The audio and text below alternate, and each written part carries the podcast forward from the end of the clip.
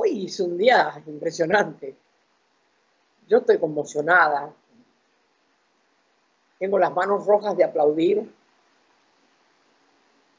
los ojos llenos de lágrimas, de llorar, el corazón que se me sale del pecho, porque la verdad que escucharla a Cristina es, es aire puro, aire fresco, aunque está nublado ves el sol, aunque llueva pensás que es lindo el día. Qué orgullo, qué honor ser de esta época y poder escucharla.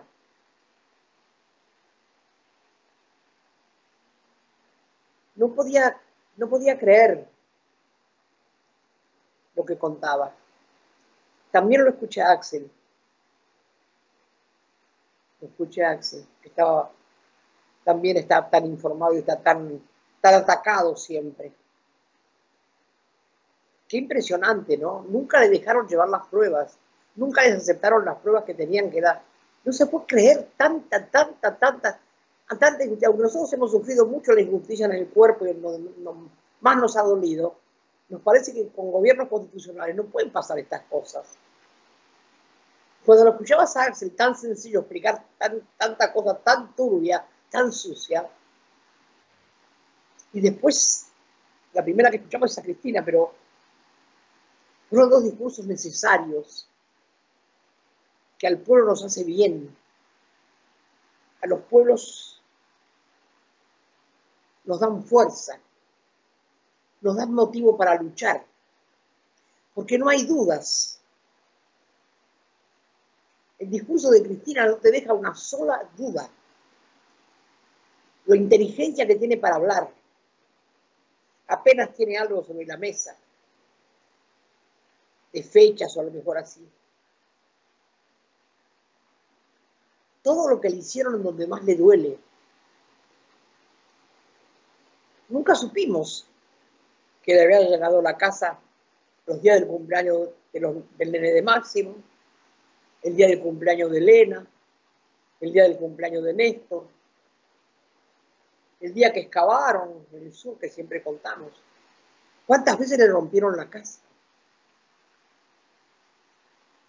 Y todo es mentira. Eso es lo terrible. ¿Cómo nos enfrentaban los jueces que no quisieron dar la cara? ¡Qué bien! ¡Qué coraje! ¡Qué honor tener una vicepresidenta con ese coraje! Una compañera más que vicepresidenta. La sentimos tan compañera, tan cerca, tan también defendiendo a nosotros. Porque cuando se defiende ella con esa garra, está defendiendo todos los juicios y todas las cosas que hay contra los que no tenemos nada que ver. Contra tanto preso que está en la cárcel y no tiene juicio. Apenas tiene una imputación. No sé, otra vez hablaban que había miles. Por este fracaso de la Suprema Corte, por esos jueces corruptos, ladrones, chorros, criminales en su accionar. Tengo las manos rojas de aplaudir, los ojos llenos de lágrimas, el corazón no me para de latir. Qué falta que nos hacía esto. Es como un ventarrón. Después del discurso del presidente del otro día, que también nos pareció muy bueno, llega esto de Cristina que es como los huracanes que hay en Cuba, ¿no? Que vienen. Cristina es igual que un huracán, con los huracanes que hay en Cuba. Los comparo con los de Cuba porque es el único país que está preparado para recibir huracanes. Tienen una, manera, ya están todos preparados, se anuncia el huracán. Toda, toda persona que vive en Cuba, que está cerca del malecón y del mar, sabe lo que tiene que hacer. Toda. No hay un solo cubano que no sepa lo que tiene que hacer. Por eso no se ahogan, no se mueren, no se les inunda la vivienda, porque están preparados. Y cuando se va el huracán, queda todo limpio, no hay que llorar gente muerta, ni gente que se quedó sin casa. Y Cristina es eso. Es como los huracanes de Cuba. viene y arrasa con todo. Y nos, deja tanta claridad y nos deja tan felices de haber sufrido ese huracán y haber, todavía lo seguimos sufriendo, pero con la seguridad de que no se va a inundar la casa, de que el mar no te va a llegar hasta la casa y te la va a llevar. Con esa claridad, con esa fuerza, también está formando a las juventudes. El discurso de Cristina es un discurso de formación para las juventudes y también un discurso para tanto político que está muerto de miedo. Es la mujer más valiente que tenemos. Vamos, muchachas y muchachos, que son diputados, ministros, diputadas, senadoras, arremánguense los pantalones y mójense un poquito en el barro. Mírense en el espejo de Cristina. No esperemos que salga siempre ella. Todos podemos hablar, todos podemos decir. Hoy todos tenemos que estar con las manos rojas de aplaudir. Y el corazón que se nos salga del pecho por sentir, por escuchar, porque nos penetre lo que ella dijo. Yo anoté un montón de cosas que iba a decir. Pero es tan difícil repetir lo que ella contó. Es tan increíble lo que ella contó. Y lo que contó Axel, que no les permiten las pruebas. Claro, porque con las pruebas ya está todo dicho. Después de cinco años le siguen haciendo juicios. Siempre en fechas claves. Y qué cobardes los jueces, qué muriendo. No dieron la cara, hasta en eso demuestran la cobardía. Qué basura que son, qué malditos, cuánta gente murió por culpa de ellos, cuántos hijos y nuestras hijas los dejaron que los mataran. Sí, porque son cobardes, porque no les importaba que los maten, aunque le fuéramos a decir dónde estaban, en qué comisaría, en qué lugar. Nunca les importó. Son culpables de muchos crímenes, también hay que condenarlos. Son criminales de muchas muertes.